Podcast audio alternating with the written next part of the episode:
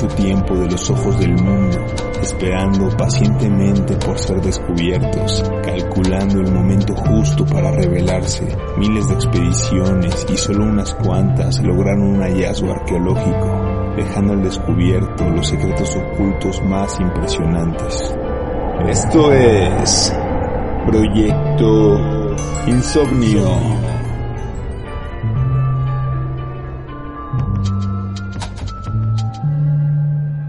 ¿Qué tal? ¿Cómo están? Bienvenidos a Proyecto Insomnio. Bienvenidos un jueves más a su podcast favorito. El día de hoy vamos a estar platicando sobre eh, algunos de los hallazgos arqueológicos más relevantes de la historia, güey. Nos encontramos como cada jueves. Rafa, güey, ¿cómo estás? Listo, listo, ya para empezar con este, este capítulo que, que pinta interesante. Pues nada, ¿no? Agradecer que nos sigan hasta ahora, eh, que, que 75. Vamos a ver qué, qué tal. Julio, ¿tú cómo estás, güey? Feliz porque este capítulo cuando empiezas a investigar te das cuenta que hay muchísimos hallazgos que han sido eh, trascendentales para el curso de la historia. Sí, bueno, yo creo que al final eh, la sorpresa, güey, de ese momento, ¿no? En el que te encuentras con... Ante la presencia de algo histórico. Sí, güey, es lo que hace como más impresionante. Damián, ¿tú cómo estás, güey? Bien, güey, aquí emocionado con este tema que igual fue una de las propuestas que ya teníamos en la temporada y por alguna razón se aplazó, pero pues bueno, traerla a nuestros insomners. Y también nos acompaña hoy una insomner de corazón, Edith, ¿cómo estás?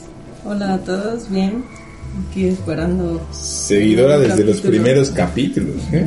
Qué chido, güey. Bienvenida a la mesa. Esperamos que te guste. Gracias, gracias por la invitación. Son temas muy interesantes. ¿Sí crees que sea medio ameno el, el podcast? Sí. ¿Sí aprendes algo? Eso, Sí, chido. Se han salido muchos capítulos que sí, Interesante. interesantes. Sí, y al final, pues, l- l- la intención es como, pues, poner como los temas ahí, la semillita, y que, pues, ustedes también busquen, ¿no? Desarrollen. Y hablando de hallazgos arqueológicos, todos hemos escuchado seguramente una batalla que duró 10 años, donde mil barcos griegos llegaron a las tierras troyanas, comandadas por el rey Priamo y el valiente general Héctor, ¿no? defendiendo las, las murallas de esta ciudad. güey. Obviamente en contra de la avaricia de Agamenón, los celos del hermano Menelao y el gran guerrero hijo de la diosa, Aquiles. Homero sitúa a Troya en el estrecho de los Dardanelos. Por muchos años este libro fue como una referencia histórica y después fue como tomado más como una novela que otra cosa por la imposibilidad de encontrar como estas estas ruinas o esta certeza de que había existido ciudad. eh, esta ciudad. En el siglo XIX se empezó a leer con otros ojos y varios arqueólogos empezaron a contemplar la posibilidad de realizar este increíble hallazgo arqueológico, la Troya histórica. Algunos historiadores situaron a la Troya en el monte Iserlik, en el país de Turquía. güey. Hay un millonario que se llama Henrik Schliemann, es millonario obsesivo desde niño con encontrar a la Troya. No, mames, es que, güey, a eso puede jugar un millonario, güey. A eso puede jugar. ¿Cuántos de nosotros hemos leído un libro en el que, o sea, por ejemplo, la Atlántida, ¿no? Vamos a poner el recurso como para decir, hagamos una investigación para, para Incluso en encontrar. la película de Atlantis, güey, es un millonario, ¿no? El que los, los no, tanto los James Cameron, güey, ¿no? Que, güey, Ándale. el minuto marino a, A ver el Titanic. A ver este, el Titanic, güey, no, ma. Pues Schliemann encontró los restos no solo de una ciudad construida sobre otra, güey. Ahí, en donde encontró la- las ruinas, se encontraron como hallazgos de que eran nueve ciudades construidas una sobre otra, güey. O sea, nueve ciudades enterrando la ciudad antigua y construyendo sus, sus nuevos muros. Posiblemente sí se encontró a Troya en este monte. Y aunque en el caballo fue producto de la imaginación, ya hemos hablado del caballo de Troya y en la película, a lo mejor que todos conocemos de Brad Pitt y este Eric Bana, que sí creo que es una recomendación muy constante en este podcast, pues ya, ya la UNESCO lo reconoció como patrimonio de la humanidad. De hecho, la película creó este caballo y lo donó, güey. O sea, se puede visitar el caballo que vemos en la película. Ok, Ok, ¿no? Órale.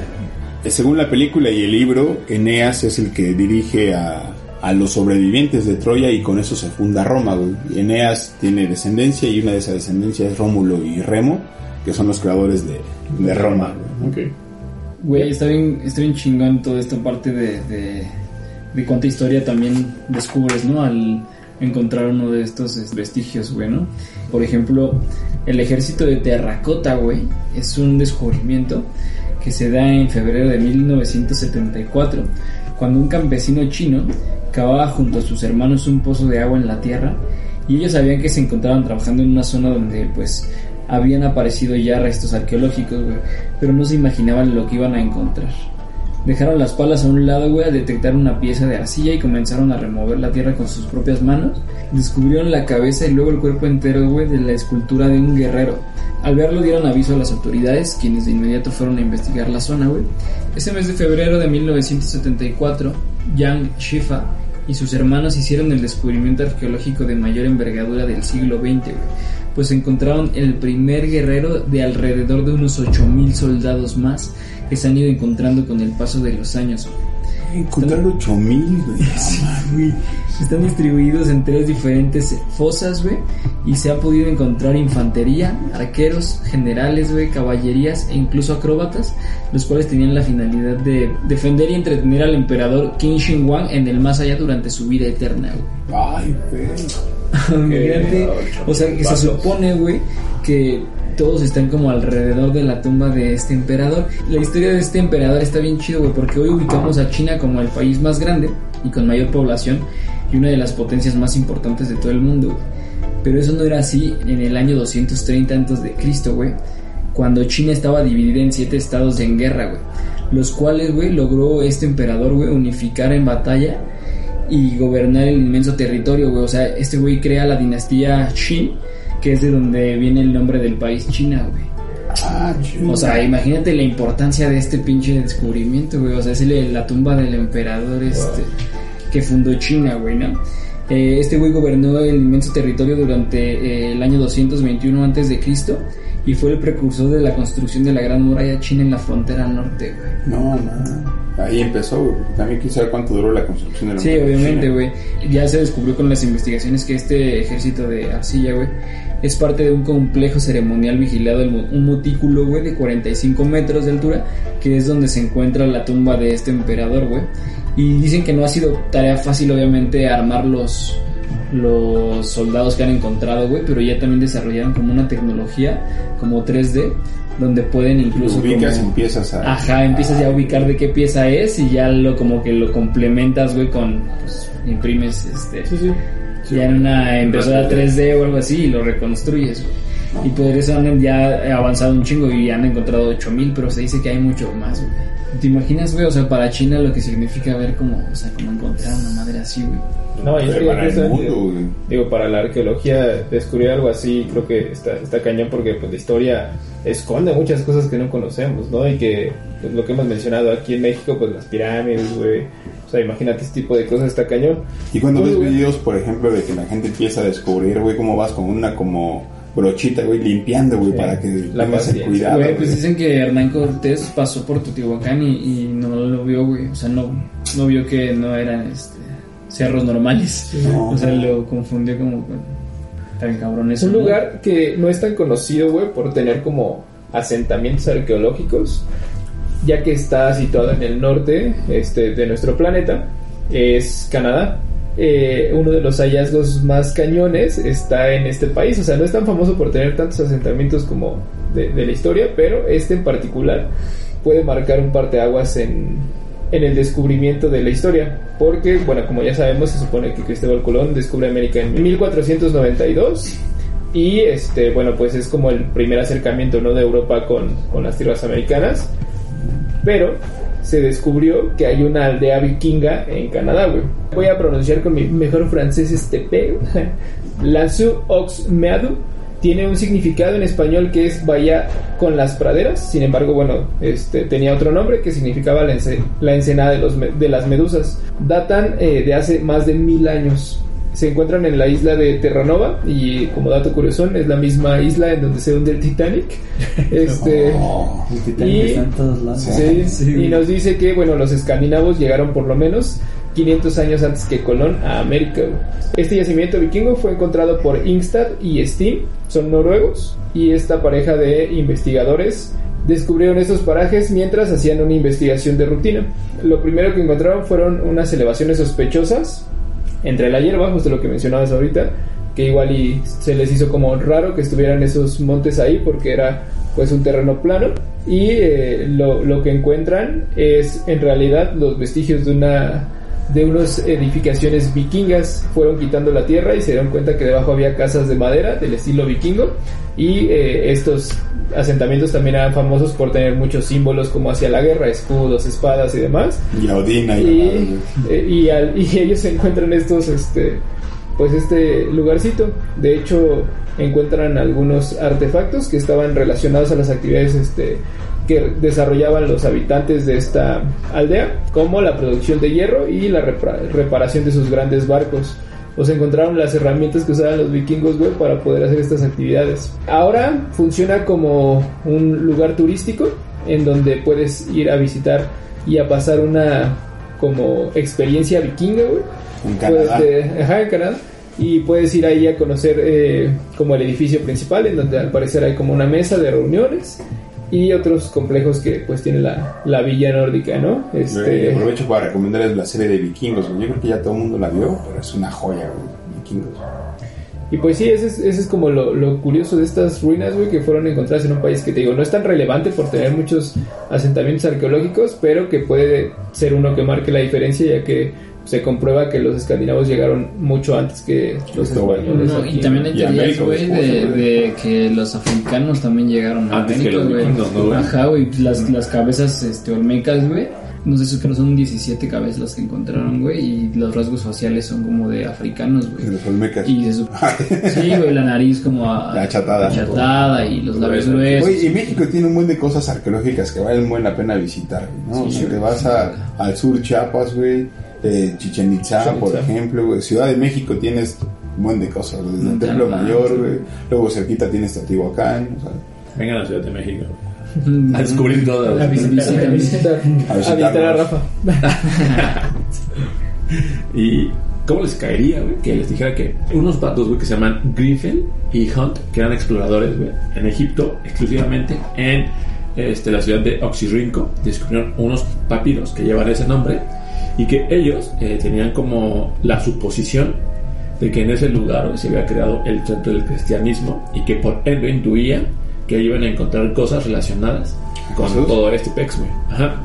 Pues resulta que sus intuiciones y sus predicciones, güey, pues, fueron correctas y encontraron el primer evangelio apócrifo de Tomás, que data más o menos del siglo 3 antes de Cristo al siglo este, séptimo después de Cristo y que este estaba escrito en un eh, griego y latín que en ese momento pues no era como Tan reconocido, güey, en un eriático, esto es una escritura que proviene de un eh, griego muy antiguo y que permitía a los escribas del antiguo Egipto, güey, descubrirlo en forma de jeroglíficos.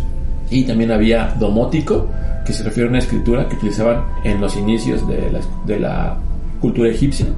Y también estaba en hebreo, aramático y pues un buen de, de lenguajes o de lenguas o de idiomas que pues, actualmente ya no se usan.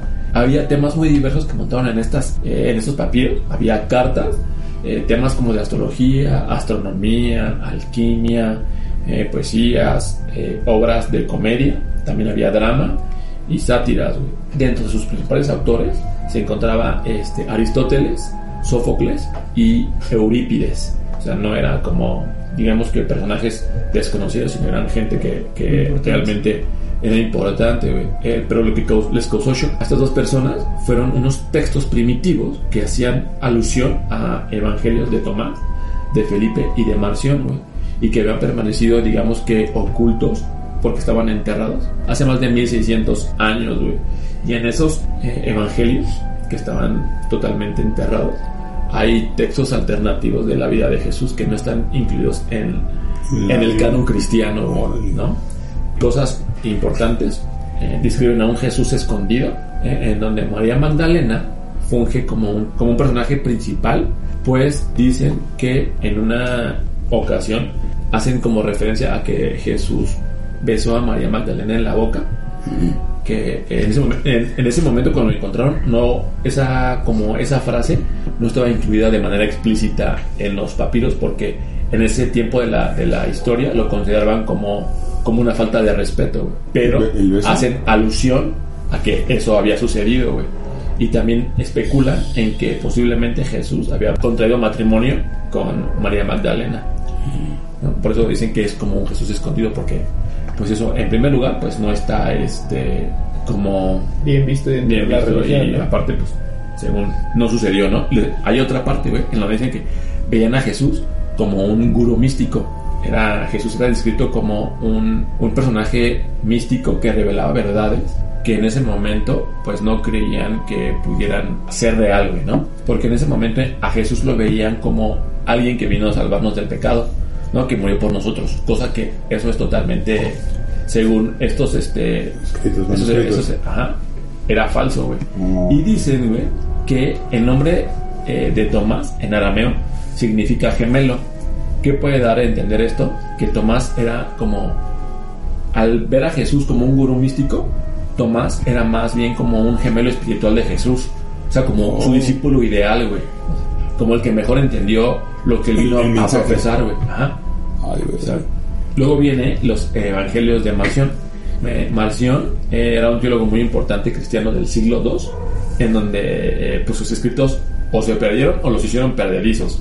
Pero él relata que Jesús era un ser divino que aparte de haber sido enviado del cielo, él tomó de alguien su cuerpo eh, ¿Terrenal? terrenal por un tiempo, güey, y que no era un humano hijo de, este, de María. No. Eh, Marción fue este, expulsado por la iglesia romana por esta idea de teología que tenía. Y luego viene algo bien interesante, el imperio romano. Ellos hablan que el, el emperador romano Constantino, que se convirtió al cristianismo en el 312 después de Cristo, quiso utilizarlo de cierta manera para unificar, a- a- o sea, Todas sus como el cristianismo sí, para, claro. exacto, para unificar un, Sí, imperio. la religión oficial de Constantinopla. Pero hay algo bien interesante. ¿Ustedes sabían que Jesús en la Biblia tuvo un hermano que se llama Santiago? no, no. No, no. Este es conocido como Santiago el Justo. güey. Solo que en esa época no está bien claro si era su primo, porque a los hermanos también les podían llamar, este, para los primos también les podían llamar Hermanos. hermanos, güey, o a los hermanastros. Entonces, estudios apuntan a que estos hermanos no eran hijos biológicos de María, pero que posiblemente si eran hijos de un matrimonio antes de José. No, no, nos van a censurar, güey. Yo sigo reclamándole a la paloma. Espíritu Santo. De verdad está, está interesante. Eh, lo que dicen de, de Santiago es que él describe las enseñanzas que Jesús le, ahora sí que le, este, le enseñaba, valga la redundancia, en las que le decía que sí había un reino celestial y le decía, ¿sabes qué? Esto va a pasar en el futuro, pero por favor no lo digas. Y le dijo, eh, tú vas a morir de cierta manera, tu muerte es inevitable. Y dicho y hecho, a, a Santiago lo mataron de una manera trágica. Ah, que- sí, también. Sí. Por último, ya en estos últimos este, papiros, hacen referencia a un mundo material que digamos es como una prisión en la que hay un dios malvado, güey, y que habitan los arcontes, güey, que son Ah, divinidades, este, digamos que malas, que no tenían ningún poder sobre Dios. Más bien Dios no tenía ningún poder sobre ellos, pero que sí había una barrera entre el mundo material y el mundo espiritual, güey. Que ya hablaste de eso, ya hablamos de eso en el capítulo de los de razas alienígenas. güey. ¿Se acuerdan? Sí, Eh, claro, güey, los arcontes, ¿cómo no? Arcontes, que para la Biblia los arcontes son eh, ángeles caídos, güey, que se rebelaron contra, contra Dios, güey, y que pertenecen evidentemente pues al reino del mal. Pues hay muchísimos manuscritos, la verdad es que desaparecidos o encontrados o que todavía no se encuentran, güey. Uno de los más famosos son los manuscritos del Mar Muerto. Fueron encontrados en las cuevas de Qumran, en la costa de Israel en 1947, güey. Está esta costa como a 40 kilómetros del este de Jerusalén. Fueron más de 900 manuscritos que se encontraron, la mayoría escritos en hebreo, y hay uno en específico que llama mucho la atención por su estado de conservación y que medía 7.6 metros de largo y solo la décima parte de un milímetro de grosor. Investigadores del MIT o del MIT eh, notaron que el rollo había sido procesado con una mezcla de sales, pero esas sales no correspondían a las sales del Mar Muerto. Entonces se cree que fueron escondidos en estas eh, cuevas derivado de una invasión romana y quisieron como guardar el contenido de la biblioteca que tenían ahí en Qumran este, en las cuevas más cercanas. Después de numerosas teorías conspirativas, se ha determinado con apoyo del Vaticano que las copias hechas de la Biblia confirman que los textos no han sufrido variaciones ni modificaciones, sino que la cuentan con una fidelidad íntegra. Y lo que se cree es que no todos los pergaminos fueron dados a conocer porque la iglesia seleccionó solamente algunos que la fortalecieran y no que la destruyeran por el contenido que tenían. La saben. Se la saben. Sí, no. La iglesia ocultando cosas. no. Güey, y ahorita que está como muy de moda lo del aeropuerto de Santa Lucía, mientras lo construían se identificaron cerca de 194 puntos de hallazgos arqueológicos, güey, recuperando más de 100 individuos de mamuts, camellos, caballos, bisontes, de peces, eh, aves, antílopes, roedores, y la mayoría tienen entre 25.000 y 10.000 años de antigüedad, güey. No, ajá. Y los investigadores que estuvieron ahí en la zona, güey, creen que eh, se encontraban muchos este, restos, güey, porque ahí se encontraba el lago de Xaltocán. Entonces era un, un lugar así Bebedero, como muy... un abrevadero. A donde iban a beber agua. Sí, muy chido, ¿no? Y me imagino ahí como todos los animales en algún momento. Güey, es que también, o sea, digo, solo podemos imaginarnos cómo lucía un mamut, güey, por lo que hemos visto a lo mejor en películas, o algunos otros fósiles que han ido este, encontrando, porque- Y ya hablamos de los dinosaurios, ¿no? También, Claro. o sea, todos los pues, descubrimientos, güey, y de toda la historia que, que seguramente está ahí, debajo. o en alguna caja fuerte, güey, que alguien ya tiene esa información. Güey, ¿cuántos secretos no habrá por descubrir? güey? O sea, a pesar de que hemos hecho muchísimas investigaciones, güey, hay muchísimos que yo creo que todavía están por ahí pendientes de, de algún valiente explorador, güey. En la selva, güey, ¿no? Ciudades perdidas. Bueno, pues Sí, creo que perdidas. Palenque, ¿no? O sea, Palenque está ahí. yo, falta como explorar el 95% de la selva. Sí, porque aparte Palenque está en el río que divide Guatemala de lo que es Chiapas, güey, y te puedes cruzar, digo, obviamente, el, el río para cambiar de país y está totalmente en la selva, güey. O sea, está, está difícil acceder, solo entras en lanchita, güey. O sea, sí hay lugares así bien de difícil acceso, que seguramente ocultan un montón de cosas, güey. Entonces somos Proyecto Insomnio. Gracias por acompañarnos el día de hoy. Nos escuchamos el próximo jueves. Estén al pendiente. Bye. Únete a la comunidad de Insomner y si te gustó el contenido de este podcast, te invitamos a compartirlo y a seguirnos en nuestras redes sociales. En Facebook y YouTube nos encontramos como Proyecto Insomnio. En Instagram como Proyecto Insomnio Podcast. En Twitter, arroba Insomnio Podcast. El link viene en la descripción de cada capítulo. Gracias por escucharnos y hasta la próxima.